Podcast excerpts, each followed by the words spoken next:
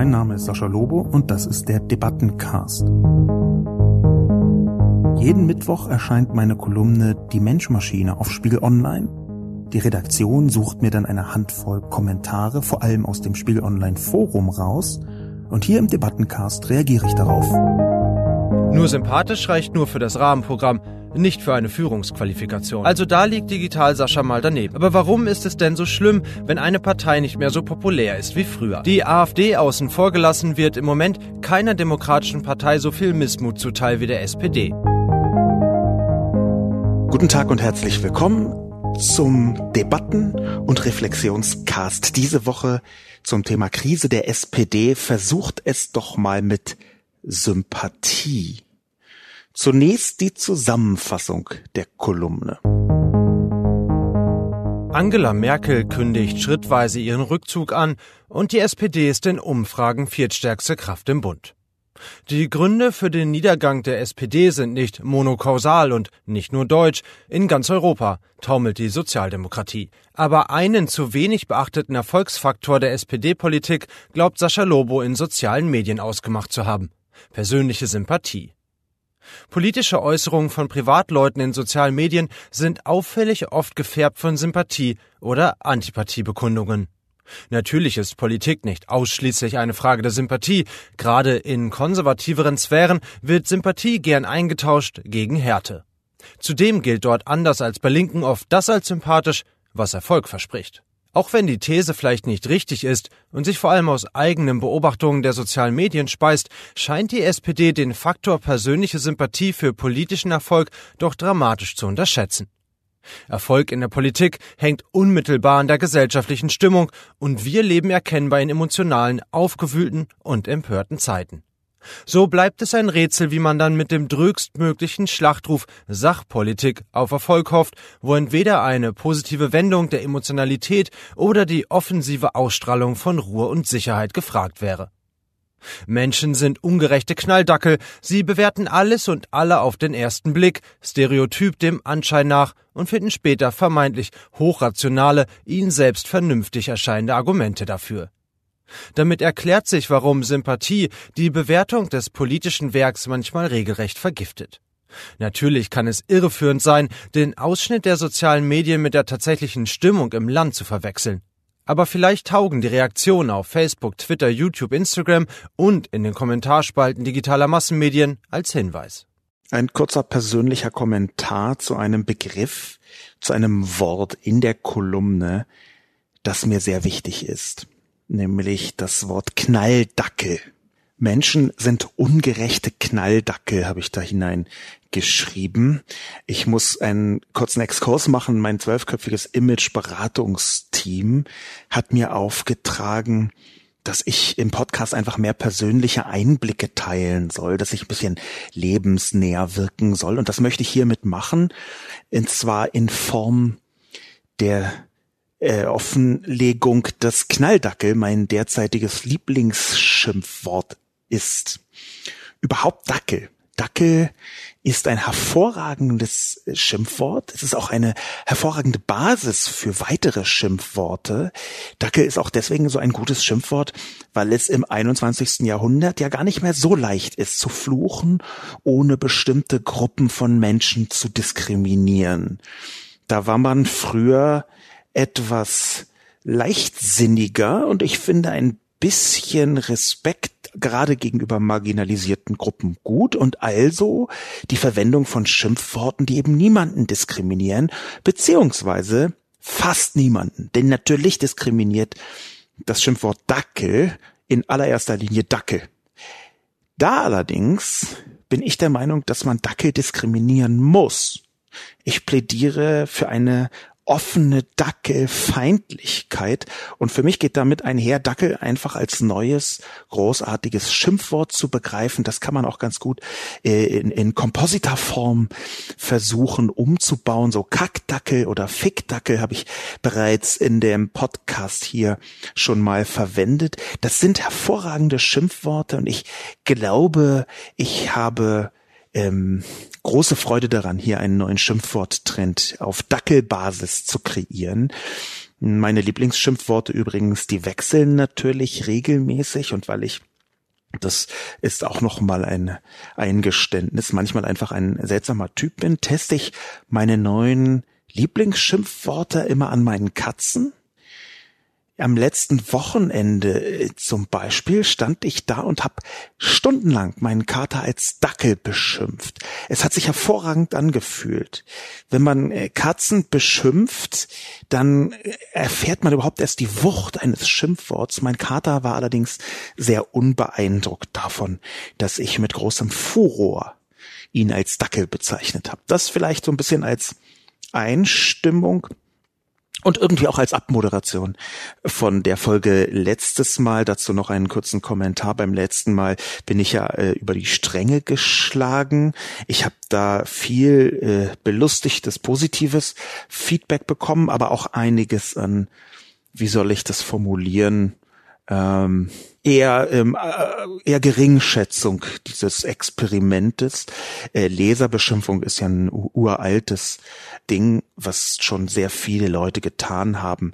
Äh, die äh, halbe deutsche literarische Kultur ist auf Leser Publikumsbeschimpfung, Stichwort Peter Handke, aufgebaut und dessen Wirkung auf die ähm, Gruppe 47, die ja die Literatur in Deutschland beziehungsweise im ganzen deutschsprachigen Raum mit neuer Energie, Nachkriegsenergie versorgt hat. Also die äh, äh, Publikumsbeschimpfung beim letzten Mal, die lasse ich heute ausklingen und finde wieder zurück zur Ernsthaftigkeit, verabschiede mich jetzt auch vom Dackel selbst und komme direkt zur eigentlichen Kolumne beziehungsweise den Kommentaren einen Schlenker möchte ich noch machen, denn die Spiegel Online Redaktion, die äh, kürzt manchmal meine Texte, in der aller Regel, fast immer sogar, werden sie dadurch besser. Ich habe manchmal so den Hang dazu, etwas langatmig zu schreiben oder dann noch eine Kurve zu machen und noch eine und noch irgendwie ein Wortspiel und noch eine Erkenntnis, die mich äh, selbst so beeindruckt hat, dass ich äh, die unbedingt noch anbringen wollte. Und Spiegel Online kürzt diese Sätze dann raus und sie werden in aller Regel dadurch besser, die Kolumnen. Und bei der letzten äh, Kolumne allerdings ist ein Satz rausgefallen, den ich gerne drin gehabt hätte. Äh, und zwar ein Satz, das ist jetzt überhaupt nicht äh, politisch gemeint von, von den Redakteuren von Spiegel Online, aber das war ein Satz, den ich wichtig fand beim Thema das der Sympathie. Beim Thema der Sympathie gerade im politischen Kontext. Der Satz lautet nämlich, Zitat, Charisma, Sympathiewirkung, Ausstrahlung sind nicht leicht veränderbar und in die Empfindung der Sympathie können sich frauenfeindliche, rassistische oder lokistische Elemente mischen. Dieser Satz soll so ein bisschen zeigen, dass die Sympathieäußerung manchmal auch nur eine Chiffre ist oder sich vermischt mit genau sowas wie Rassismus.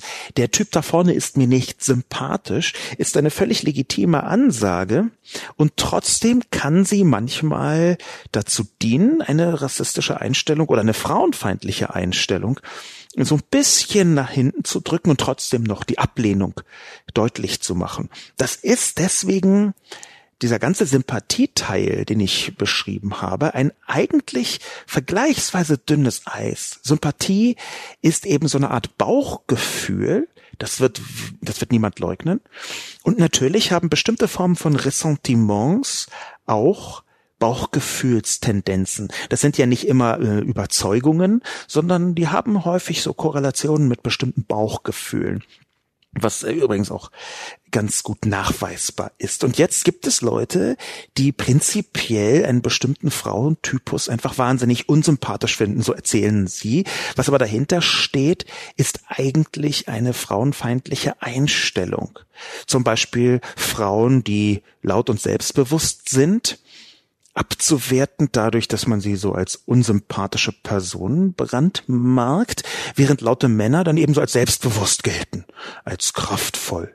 Und genau das passiert in der Politik relativ häufig, dass sich hinter dem Deckmantel von Sympathie und Antipathie eigentlich gruppenbezogene Menschenfeindlichkeiten verbergen.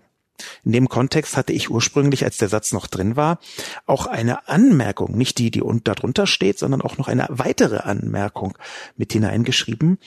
denn es gibt einen Begriff in meiner Kolumne, lokistisch, der äh, sehr vielen Menschen nicht sagen dürfte oder sagen wir mal zumindest einigen Menschen nicht sagen dürfte. Lokismus ist ein Anglizismus, das kommt von look, looking, aussehen, äh, auf Englisch. Äh, es schreibt man dementsprechend auch Lokismus L-O-O-K-I-S und dann Mus. Lokismus ist die Diskriminierung anhand des Aussehens.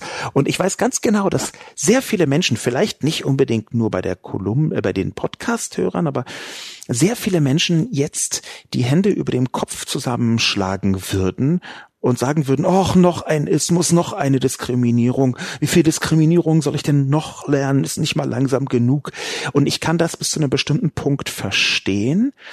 Ab einem bestimmten Punkt aber, und den würde ich sagen, kann man mit 21. Jahrhundert bezeichnen. Ab einem bestimmten Punkt glaube ich, ist es wichtig, sich genau damit zu beschäftigen. Diskriminierung anhand von Aussehen. Nicht besonders gut aussehende, nach so ganz klassisch normativen Mustern, die in der Gesellschaft herumwabern, eher nicht so gut aussehende Leute, Menschen, die man vielleicht als hässlich bezeichnen würde. Ich tue das nur selten und wenn dann eher aufs Innere bezogen. Aber solche Menschen haben tatsächlich Nachteile. Sie werden messbar und auch wissenschaftlich nachweisbar diskriminiert. Gleichzeitig ist Lokismus aber nicht nur auf äh, ungutes Aussehen bezogen, sondern auf eine ganze Reihe von Phänomenen, nämlich, dass man Menschen anhand ihres Aussehens in Schubladen steckt, ohne dass sie so richtig die Chance haben, dagegen anzukämpfen. Und das finde ich ist ein sehr wichtiger Punkt. Es geht bis hin dazu, dass ähm, besonders gut aussehende Menschen, vor allem gut aussehende Frauen, wenn man jetzt hier gut aussehen wieder so als äh, normatives, gesellschaftlich sehr verbreitetes Muster betrachtet, dass auch die spürbar diskriminiert werden, weil sie zum Beispiel prinzipiell für weniger intelligent gehalten werden. Man unterstellt dann, dass gut aussehende Menschen, vor allem gut aussehende Frauen, in ihre Jobpositionen reingekommen sind, weil sie so gut aussehen, obwohl sie eigentlich doof seien. Das ist eine sehr, sehr schädliche Unterstellung, die eben auch in diese Diskriminierung des Lokismus hineinpasst. Und natürlich ist das Hauptthema meiner Kolumne Sympathie sehr eng damit verbunden. Sympathie ist da ein dünnes Eis aus meiner Sicht. Gerade im politischen Kontext, im öffentlichen Kontext ist es ein dünnes Eis. Es ist auch ein Gift. Ich glaube, das habe ich in der letzten Woche schon mal gesagt im Podcast. Sympathie kann eine Art Gift sein, eine Droge, in der Öffentlichkeit jedenfalls. Man kann dann so anfangen, der öffentlichen Sympathie so hinterher zu hecheln und Sachen sagen, von denen man weiß, die kommen beim Publikum gut an oder Sachen nicht sagen, weil man ahnt, sie kommen schlecht an. Das sind Mechanismen, mit denen, mit denen muss man sich beschäftigen. Und dazu hätte dieser Satz gut getaugt. Er ist leider rausgefallen. Naja, kann passieren. Vielleicht fand ihn irgendjemand in der Redaktion dann doch auch nicht so relevant. Zu den Kommentaren selbst. Per Leserbrief, per Mail-Leserbrief natürlich, hat mich ein ganz konkreter betroffenen Bericht, hätte ich beinahe gesagt, von einem Mann namens Carsten S. Punkt erreicht, der offenbar bei einem Auftritt von Thorsten Schäfer-Gümbel nach der Hessenwahl war und erklärte, dass er dort gesehen habe, Zitat, Er referierte unglaubliche Zustimmungswerte zu seinen Themen an den Wahlkampfständen, zieht aber überhaupt nicht in Erwägung, dass es auch an ihm und seinem Auftreten liegen könnte, dass er zum dritten Mal gescheitert ist. Völliges Ausblenden der persönlichen Sympathie als Erfolgsfaktor. Ähnlich aber auch Bouffier in einer Rede vorgestern. Er war richtig angepisst vom Wahlergebnis, berichtete von wissenschaftlichen Studien und Umfragen, die die Hessen am zufriedensten und glücklichsten ausweisen. Gefolgt von der Frage, was wollen die Wähler eigentlich? Hierhinter verbirgt sich eigentlich eine Art Drama. Ein Drama, das ich versucht habe, äh, etwas zu skizzieren in meiner Kolumne, was aber mir offensichtlich nur zum Teil gelungen ist. Das habe ich danach gemerkt. Und zwar gar nicht durch äh, Kommentare ausnahmsweise, sondern eher dadurch, dass ich es nochmal versucht habe, selbst die äh, Kolumne kritisch zu lesen. Was ich nämlich rauskitzeln wollte, ist diese große Ungerechtigkeit davon, dass eine bestimmte Form von Sympathie da ist oder nicht, dass diese Form von Sympathie nur sehr, sehr schwer, wenn überhaupt erlernbar ist und dass die natürlich ganz eng zusammenhängt mit ganz vielen Dingen, für die man nichts kann. Das würde bedeuten, dass es in einer hypermedialen Öffentlichkeit, in der wir heute sind, einen bestimmten Typus Mensch gibt, der von fast von vornherein ausgeschlossen ist davon, in der Öffentlichkeit bestimmte politische Ämter zu bekommen. Ich kann jetzt, um das Beispiel, was ich auch in der Kolumne gesagt habe, nämlich Ralf Stegner, überhaupt nicht sagen, ob Ralf Stegner ein total kompetenter Typ ist, der bis ins Detail Bescheid weiß, ob er wirklich so ein Aktenfresser ist, der sich durchwühlt und ähm, hart arbeitet daran. Der Politik ist ja wirklich eine sehr harte Arbeit. Die meisten Politikerinnen und Politiker, die ich kenne, arbeiten sehr hart. Viele haben Überzeugungen, äh, die äh, gar nicht meine sind, aber das ist ja was ganz anderes. Die Arbeit ist schon sehr zehrend und sehr anstrengend. Aber dann sehe ich jetzt im Kontext von Ralf Stegener, dass auf einmal das alles egal ist und er in ganz vielen Fällen reduziert wird auf die Sympathie, die bei ihm auch noch zusätzlich mit einer bestimmten Form von Mimik und Gestik, vor allem Mimik mit dem Mund zu tun hat, dass sich beschwert wird, er würde nicht lächeln, sondern immer so grumpy schauen.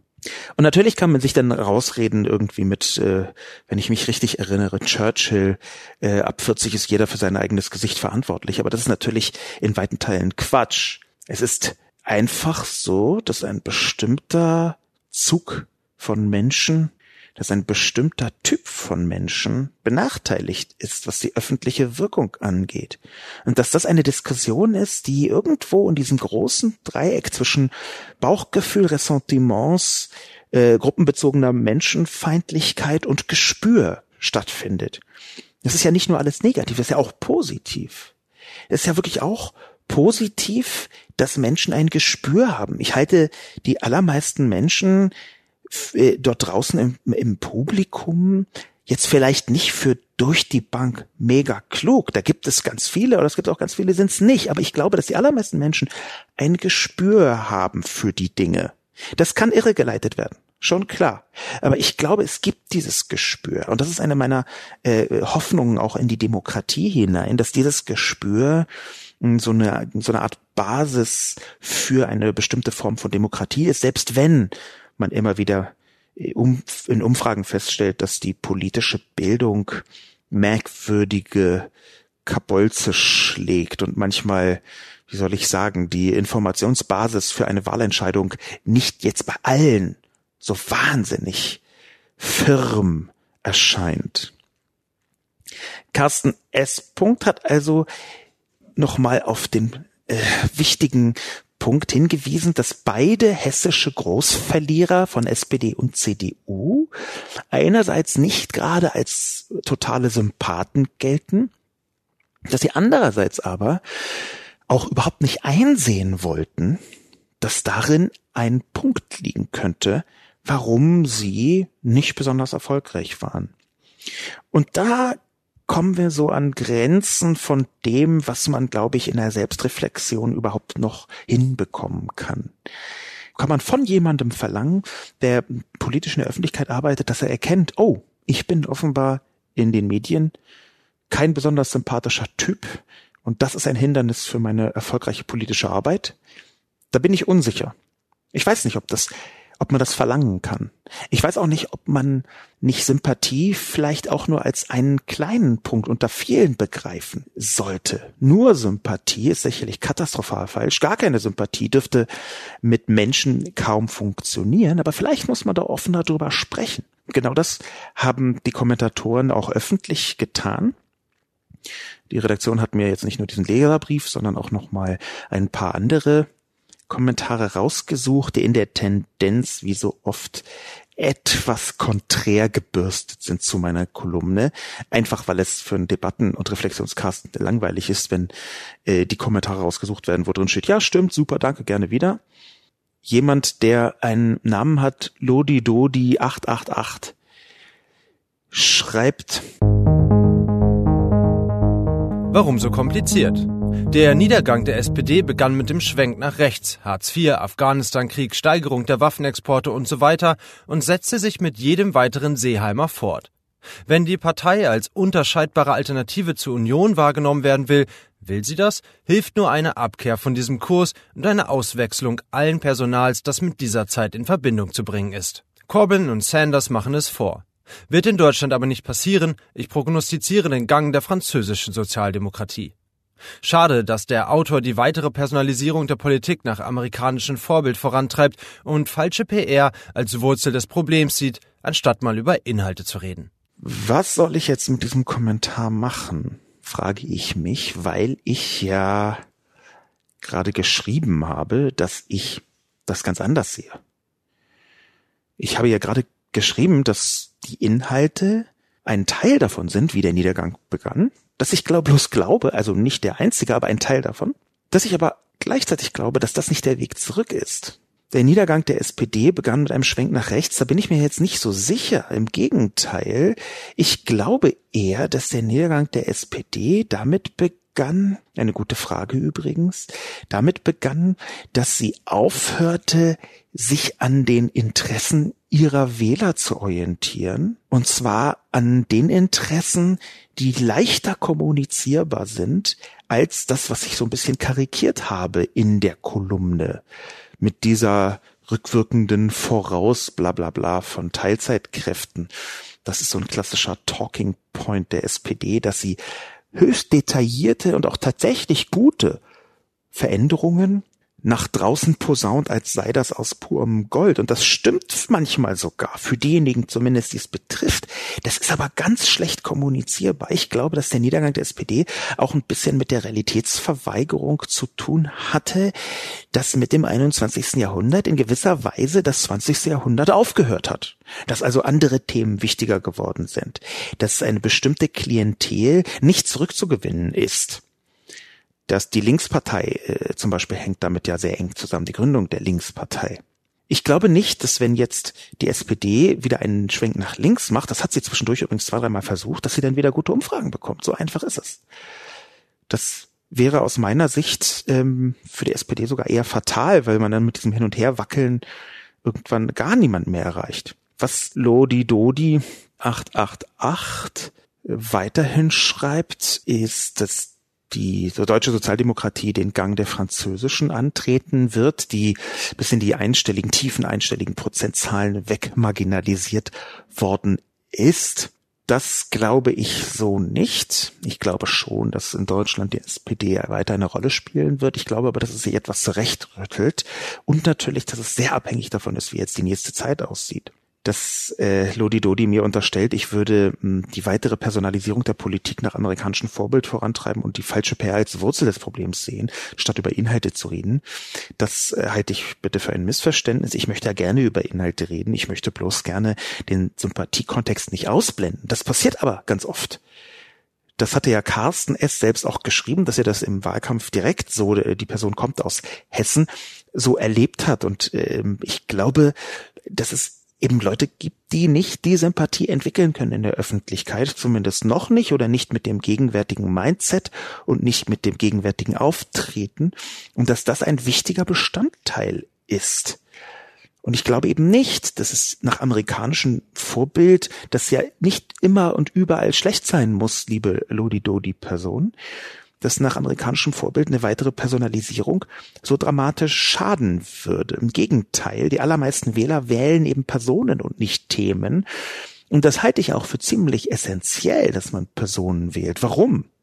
Der Grund ist doch, dass wenn man ein Thema sich auf die Fahne schreibt im Wahlkampf, dann ist das in den allermeisten Fällen mit Schlagworten verortet. Es gibt dahinter zwar ein Programm, aber schon durch die in Deutschland üblichen Koalitionen wird eben nicht das Programm eins zu eins umgesetzt, sondern aus den verschiedenen Programmen eine Politik geschnitzt. Und was kommt da am Ende raus? Da glaube ich, dass eine bestimmte Form von Vertrauen in eine Person und deren Haltung wichtiger ist als die Parteiprogramm.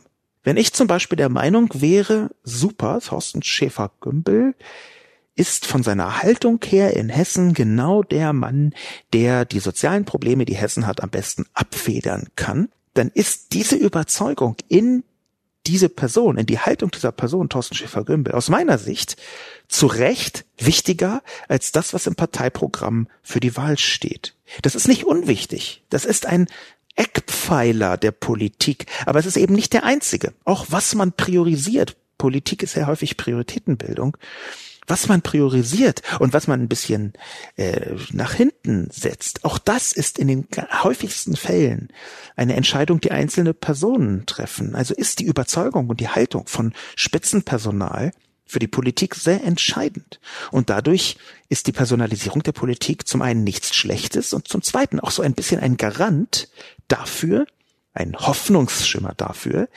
dass tatsächlich die Essenz vom Parteiprogramm auch irgendwie umgesetzt wird, und zwar die Essenz, die diese Person darin sieht. Das als alles als falsche PR zu betrachten, das hieße auch, den Menschen zu unterstellen, dass ihr Gespür falsch ist. Und nochmal, ich bin mit ganz vielen äh, Entscheidungen, vor allem auch Wahlentscheidungen in Deutschland, bekannterweise überhaupt nicht einverstanden. Aber ich glaube trotzdem, dass die überwiegende Mehrheit der Wählenden ein Gespür hat für die Politik. Und ich glaube, dass das eine wichtige Basis ist. Zwischen Gespür und Sympathie verläuft dann irgendwo auch eine interessante Grenze. Tobiti Bot schreibt, die SPD weckt Emotionen, nur sind es noch die falschen. Die AfD außen vor gelassen wird im Moment keiner demokratischen Partei so viel Missmut zuteil wie der SPD. Das hat, wie der Autor schon sagt, vielfältige Gründe. In jedem Fall kann die SPD es auch als Chance begreifen, steckt doch auch eine gewisse Leidenschaft darin. Denn im Gegensatz zur institutionalisierten Bräsigkeit der Union gibt die SPD immerhin noch Anlass, sich zu beschweren. Es fehlt CDU, CSU schlicht das gestalterische Vorstellungsvermögen, was in diesem Land verändert werden könnte. Selbst bei dem größten Aufreger der Union schlechthin, den Umgang mit der Flüchtlingskrise 2015, wird gemeinhin nicht etwa ein aktives Versagen kritisiert, sondern das passive Geschehen lassen. Sollte es die SPD schaffen, sich das Erregungspotenzial der Wähler zunutze zu machen, würden sich meiner Meinung nach auch wieder ihre Umfrageergebnisse verbessern. Tobiti Bot bringt einen wichtigen Punkt in seinem Kommentar oder in ihrem Kommentar nämlich, dass die SPD es trotz ihrer gegenwärtigen Schwäche schafft, doch bei einem sehr großen Teil der Bevölkerung zumindest Gefühle zu wecken. Den Menschen ist die SPD nicht egal und ich bin wie Tobiti Bot der Meinung, dass dahinter häufig eine emotionale Bindung zu dieser Partei steckt. Also eine in gewisser Weise ausnutzbare Bindung. Das ist übrigens bei mir nicht ganz anders. Ich habe auch eine emotionale Bildung, Bindung zur SPD. Ähm, ich war ja noch nie Mitglied in irgendeiner Partei, aber habe auch unter die Kolumne äh, drunter geschrieben, dass ich mich rot-grün verstehe, mit den üblichen Schmerzen übrigens, will sagen, natürlich vertrete ich weder von der SPD noch von den Grünen immer alle Punkte, ganz im Gegenteil. Aber hier hat dieser Kommentar von Tobiti-Bot einen sehr interessanten, ein, ein sehr interessantes Detail nach vorne gezogen. Nämlich ist nicht eigentlich die Tatsache, dass sich so viele Menschen über die SPD beschweren, auch ein positives Potenzial. Und da würde ich sagen, ja, da hat Tobiti-Bot recht.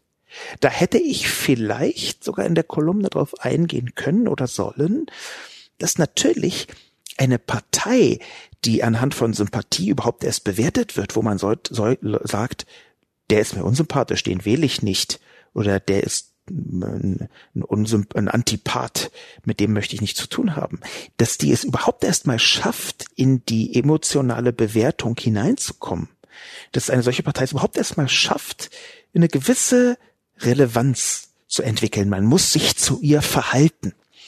Das ist zugegeben ein sehr kleiner Kern für eine einst sehr, sehr große und stolze Partei. Die Größe ist nicht mehr in der Form vorhanden. Das Stolze hat auch stark gelitten. Ich halte die SPD aber nach wie vor für absolut relevant für dieses Land. Das nur nebenbei.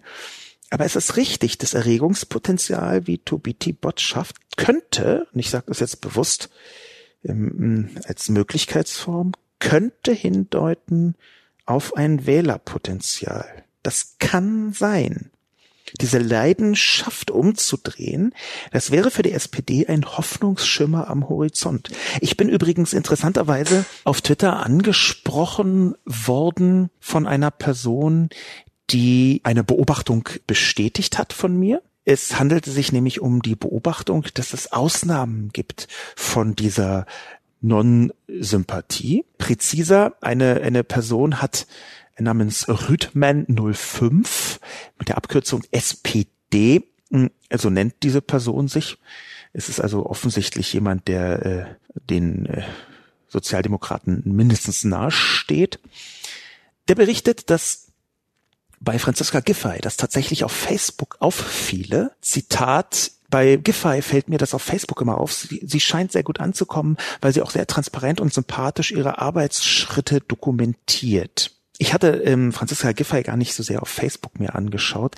Ich hatte sie ähm, eher in, äh, vor allem auf, auf Twitter und in, in verschiedenen Blogs versucht, so ein bisschen zu erspüren, wie, wie das geschieht. Und es scheint tatsächlich so zu sein. Ich habe mir dann mal davon überzeugt dass im Durchschnitt Franziska Giffey auch auf Facebook bei ihren eigenen Äußerungen, also nicht nur was Dritte über ihr sagen, sondern bei ihren eigenen Äußerungen irgendwie so ein Händchen entwickelt hat. Das ist deswegen interessant, weil äh, Rütemann 05 hier eine Verbindung herstellt, zum einen zu Transparenz und zum anderen zur Dokumentation ihrer Arbeitsschritte auf sympathische Art. Und da ist dann vielleicht verborgen ein Brückenschlag, den ich in meine Kolumne hätte reinbringen sollen. Ich habe das da nur angedeutet. Vielleicht war es sogar eine verpasste Chance, nämlich, dass sich im digitalen Zeitalter Sympathie einfach anders äußert, anders zustande kommt. Natürlich ist Sympathie nicht das gleiche wie Sympathie über redaktionelle Medien damit jemand in einem kurzen Tagesschau-Snippet von irgendwie 30 Sekunden äh, kurz Kommentar zur Pendlerpauschale oder so, damit da jemand sympathisch rüberkommt, braucht es einfach andere Eigenschaften und braucht es auch, auch andere Kommunikationsformen, als dass jemand in sozialen Medien sympathisch rüberkommt. Und jetzt betont Rüdmann 05 zum einen die Transparenz und zum anderen auch die Art und Weise, wie sie ihre Arbeit dokumentiert. Das hängt ja nah miteinander zusammen. Und das finde ich eine sehr, sehr interessante Beobachtung. Es ist eine Beobachtung, die ich selbst schon vor, ganz woanders gemacht habe, nämlich die Beobachtung, dass eine Transparenzerwartung der Öffentlichkeit entstanden ist mit dem Internet. Eine Transparenzerwartung der Öffentlichkeit, die daraus resultiert, dass mit dem Netz die Dinge ohnehin alle transparenter werden und dann diejenigen Prozesse und auch die Personen, die immer noch so intransparent sind wie im 20. Jahrhundert, dass die auf einmal als merkwürdig gelten oder als weniger sympathisch oder als irgendwie schon mit einem gewissen Tropfen an Skepsis zu begegnen. Das bedeutet, Leute, die jetzt in den letzten 20 Jahren nichts verändert haben an ihrer gesamten Transparenz und Arbeitsschrittdokumentation, wie Rüttmann sagt, Leute, die also genau so geblieben sind wie vor 20 Jahren, die können auf einmal genau dadurch unsympathischer wirken, weil die Transparenzerwartung der Öffentlichkeit größer geworden ist gegenüber der Politik. Das finde ich einen interessanten Gedanken, den werde ich versuchen weiterzudenken. Den werde ich auch versuchen, vielleicht auszuformulieren. Ich habe schon mal eine Kolumne über die äh, ansteckende Transparenz des Internets, die Transparenzdiktat geradezu des Internets geschrieben und dass es sich auswirkt auf die Politik. Das habe ich schon mal geschrieben. Ich glaube, ich werde da, das ist schon drei, vier Jahre her oder so, vielleicht auch fünf, ich glaube, ich werde dazu noch mal etwas schreiben den Konnex zu Transparenz und Dokumentation der eigenen Arbeit, sozialen Medien und Sympathie, den habe ich ein bisschen versäumt in meiner Kolumne. Spont for Me schreibt,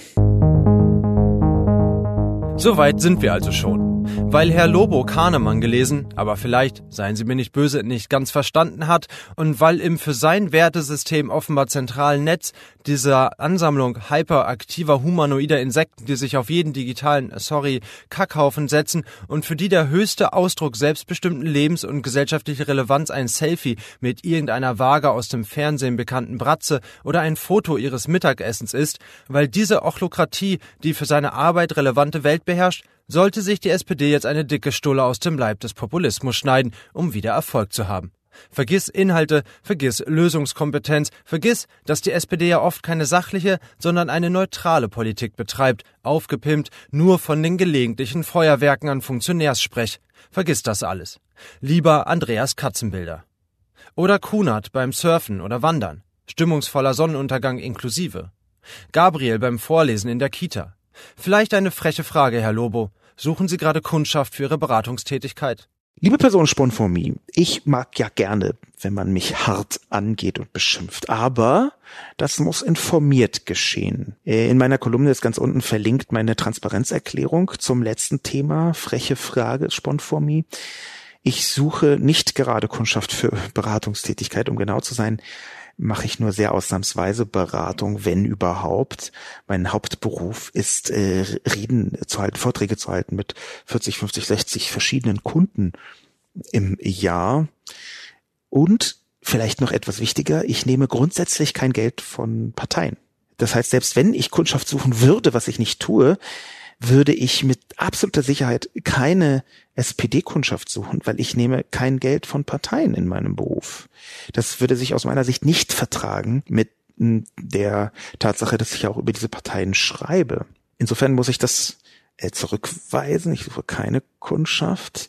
Und zweitens, Kahnemann gelesen habe ich, ich würde auch sagen, ich habe es verstanden. Was ich aber definitiv habe, liebe Sponformie, ist, dass ich den Namen richtig geschrieben habe. Das ist also, das unterscheidet uns so ein bisschen, liebe Person Sponformie. Ich schätze ja sonst Ihre Kommentare schon. In den meisten Fällen ist da auch was drin.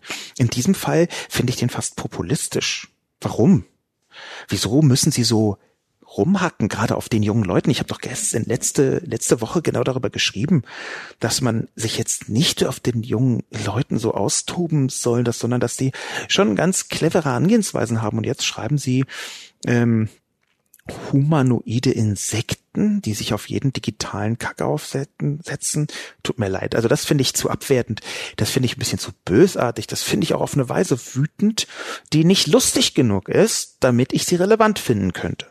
Abgesehen davon habe ich ja nicht geschrieben, vergiss Inhalt, vergiss Lösungskompetenz, sondern ganz im Gegenteil. Ich würde sagen, dann haben Sie entweder meine Kolumne nicht gelesen oder nicht verstanden, Spon for me, sondern im Gegenteil, ich habe gesagt, ich würde den Faktor der Sympathie nicht ausblenden wollen, wie das im Moment geschieht. Ich würde sagen, die SPD hat das unterschätzt bisher und kommt mit Sachpolitik, Sachpolitik, Sachpolitik um die Ecke. Ich bin ja überhaupt nicht gegen Sachpolitik, aber nur Sachpolitik und darauf zu pochen, dass man so geile Sachpolitik macht, das reicht halt aus meiner Sicht nicht. Und ich habe dafür, dafür vorhin auch äh, Gründe gefunden. Ich erwarte von der Politik eben nicht nur, dass sie tolle Politik macht, sondern auch, dass sie sie angemessen kommuniziert. Ich meine, es ist ja nun wirklich kein Geheimnis, dass wir in einer Mediendemokratie leben. Übrigens ein Begriff, der schon in der zweiten Hälfte des 20. Jahrhunderts eine sagen wir mal, durchaus äh, Renaissance in der Demokratie äh, erfahren hat, nachdem zuvor Medien ja gerade bei der äh, bei den verschiedenen äh, Diktaturen des 20. Jahrhunderts eine sehr zentrale Rolle gespielt haben. Insofern ist eine Mediendemokratie in Zeiten von sozialen Medien etwas, was man nicht so abtun kann, Sponformi. Das tut mir leid. Das geht jetzt nicht.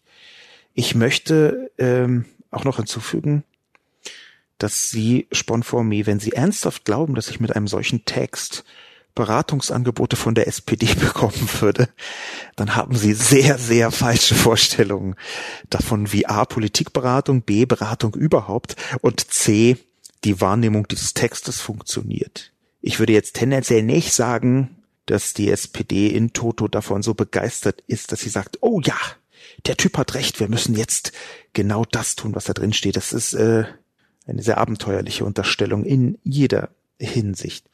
Zum Thema Kahnemann vielleicht noch.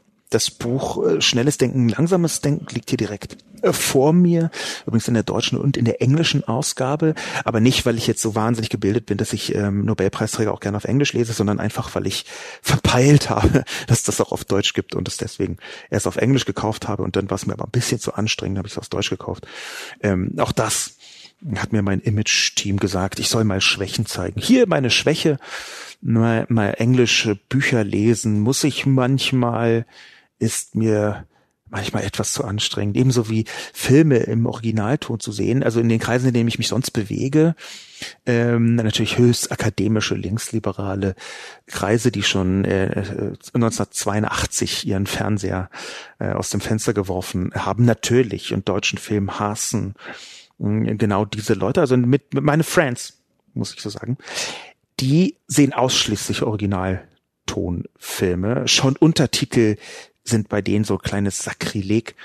Ich schaue gerne Filme, die übersetzt sind. Die müssen natürlich mm, gut synchronisiert sein, aber ich mag es, wenn ich Filme nicht nur im Original sehen muss. Manchmal ist es auch spannend, habe ich auch schon mal gemacht, aber nicht immer. Was ich aber schon problematisch finde an Spawn for Me, vielleicht noch als einen letzten Punkt, ist die Kommunikation im Netz nur zu verstehen als Katzenbilder. Ich schiebe das mal angesichts dessen, dass ich Sponformi auch in vielen anderen Kommentaren kennengelernt habe, als doch eher, sag mal, äh, sinnvoll argumentierende Person. Ich schiebe das mal auf einen kleinen Wutausbruch. Ja, so mal, mal auf den Schlamm hauen. Muss auch okay sein. Mal daneben hauen auf den Schlamm. Ist auch okay. Sympathie? Schreibt das Fred. Wie lange uns der nächste SPD-Kandidat sympathisch sein darf, entscheidet meist immer noch die Springerpresse. Die hat mehr Einfluss in der SPD-Basis als jeder Parteitag.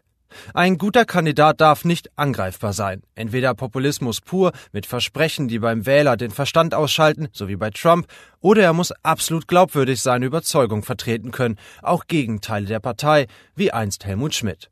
Nur sympathisch reicht nur für das Rahmenprogramm, nicht für eine Führungsqualifikation. Die derzeitige SPD schleppt ein Bündel mieser Assoziationen mit sich herum. Dazu noch Namen, mit denen kaum noch jemand was Positives verbindet. Schröder, Gabriel, Scharping, Müntefering, Eichel und all die anderen stehen für den Verrat an der Stammwählerschaft. Stegner und Nahles für öffentliches Rumnöhlen. Der einzige Grund, noch SPD zu wählen, ist doch, dass man den Neoliberalen in CDU und FDP nicht das Feld überlassen darf. Für die SPD als führende Regierungspartei sehe ich zurzeit kein Potenzial.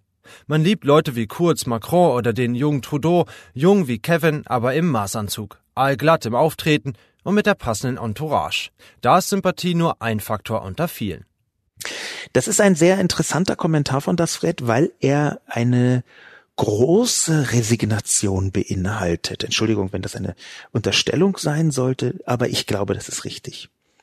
Diese Resignation die ähm, lässt sich so ein bisschen verbinden mit dem Punkt im ersten Kommentar, dass da noch ein, eine emotionale Verbindung ist. Auch Resignation hat ja zumindest eine gewisse, wie würde ich das mal sagen, emotionale Wiedererweckbarkeit in vielen Fällen.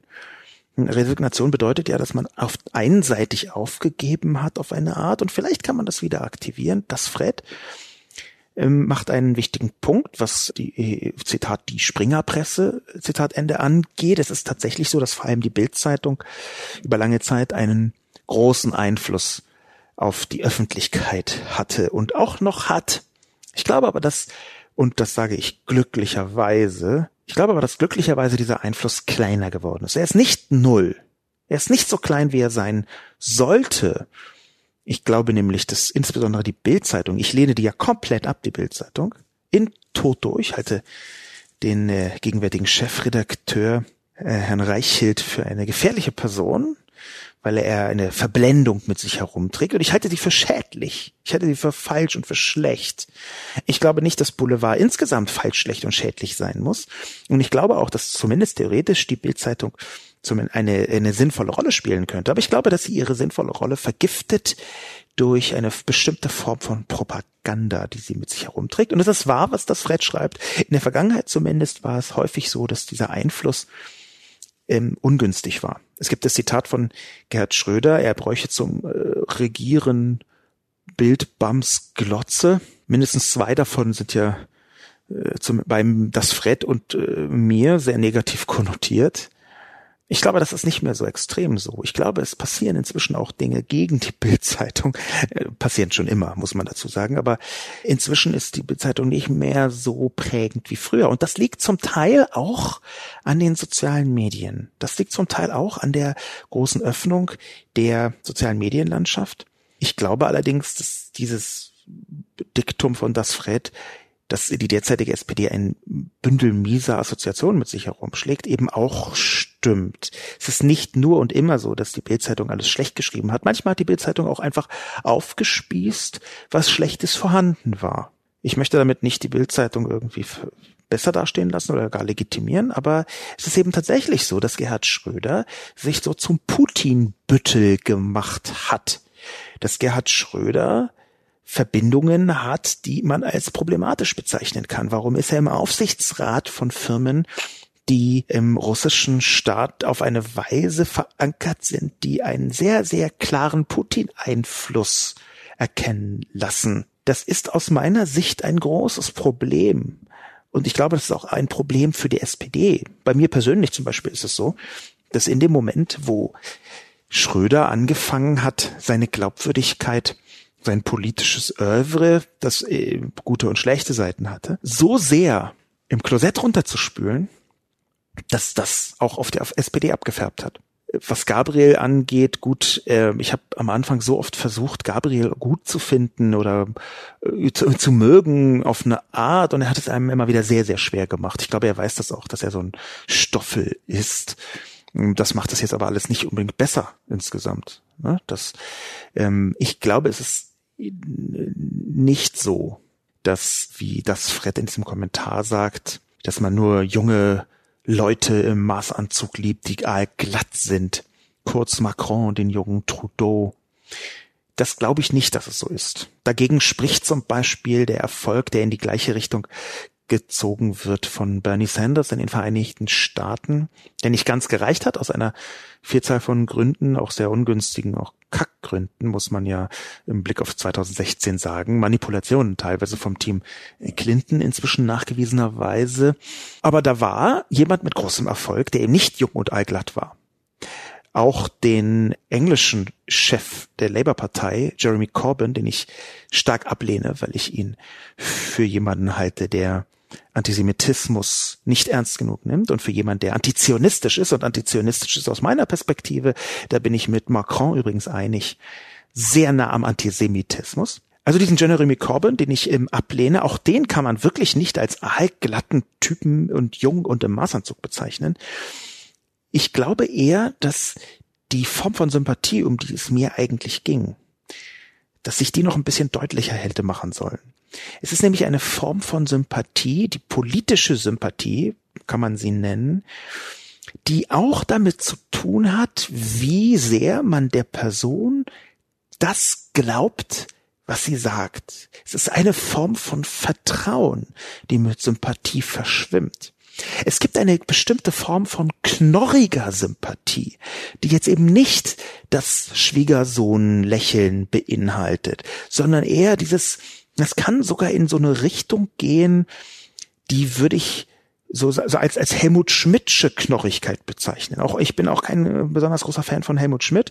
Äh, das kann ich ein anderes Mal näher ausführen, aber Helmut Schmidt war definitiv nicht unbedingt überragend sympathisch.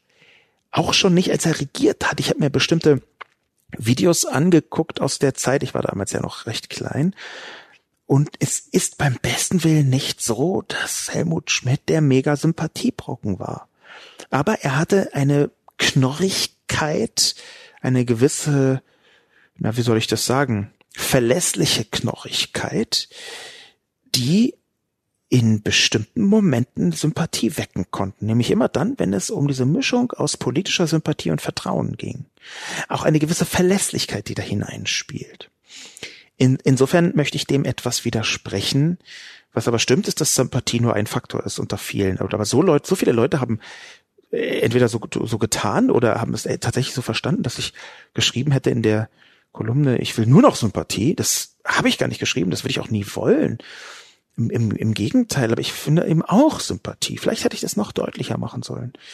Caligule schreibt,